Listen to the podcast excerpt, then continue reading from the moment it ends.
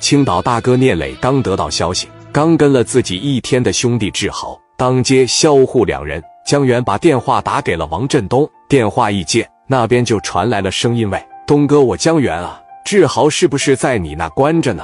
就是是南菜市场两死一伤的那个。我想问问你，这个案件进展到哪一步了？”王振东一听，说道：“不行，你就来分公司来吧。这小子在我这里，我都审了好几天了，愣是一句话也不说。对了，这跟你们没什么关系吧？”江源当时就说了：“这是我们兄弟，刚跟了我们一天。”王振东一听这事，急得直挠脑袋：“你们快点来吧，咱们来了再说。”电话啪的一撂，磊哥这边领着二十来个兄弟，带着江源直接奔着市南分公司就去了。一进王振东办公室，王振东就像看到救星一样，说到：“你们这个兄弟，自从来了一句话也没说，我是没办法了。你进去看看吧。”王振东一说完，聂磊就直接奔着一楼旁边的审讯室去了。门啪的一开。志豪已经被打得没了人样，那血从鼻子里边啪啪就开始往外淌，那眼眶、鼻子肿的也是老高，基本上让人揍的就跟个猪头一样。志豪一抬头看见了聂磊和江源，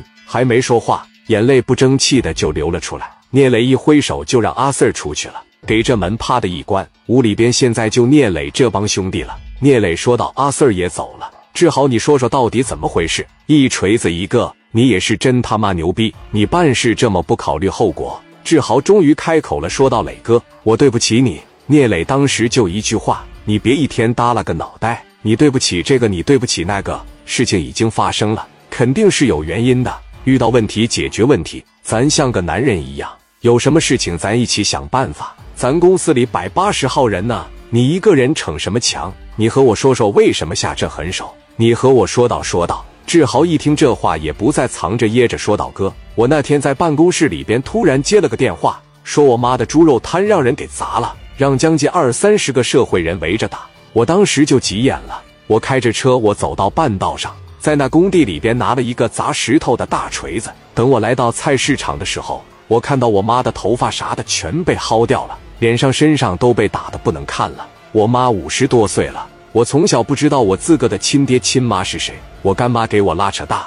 我喜欢习武，我干妈给我送到少林寺卖猪肉，卖了半辈子养活我。我不是控制不住我没文化，但我知道我要是连我妈都保护不了，我他妈就白活了。这事说完以后，磊哥说到：“他们砸你妈的猪肉摊，总得有个原因吧？是杨田喜让他们来的吧？”志豪说：“这个我不知道，我不清楚是不是。”聂磊一听这话，就寻思着。要把志豪这个案子查得清清楚楚，看看到底怎么回事。说着，就让江源继续和志豪聊着，而自己直接就找到了王振东，说到：“参与这场打斗的都整回来了没有？你给我单独开个审讯的屋，我问他们两句话。这个事不是你们想象的这么复杂，这个事绝对可以运作。”王振东当时就说了：“他才跟了你一天，你运作个啥？现在这社会舆论压力这么大，上边还天天催我。”哪还有什么运作的机会？聂磊就说别人没有机会，我聂磊还没有吗？我明告诉你，我看人眼光不会错的。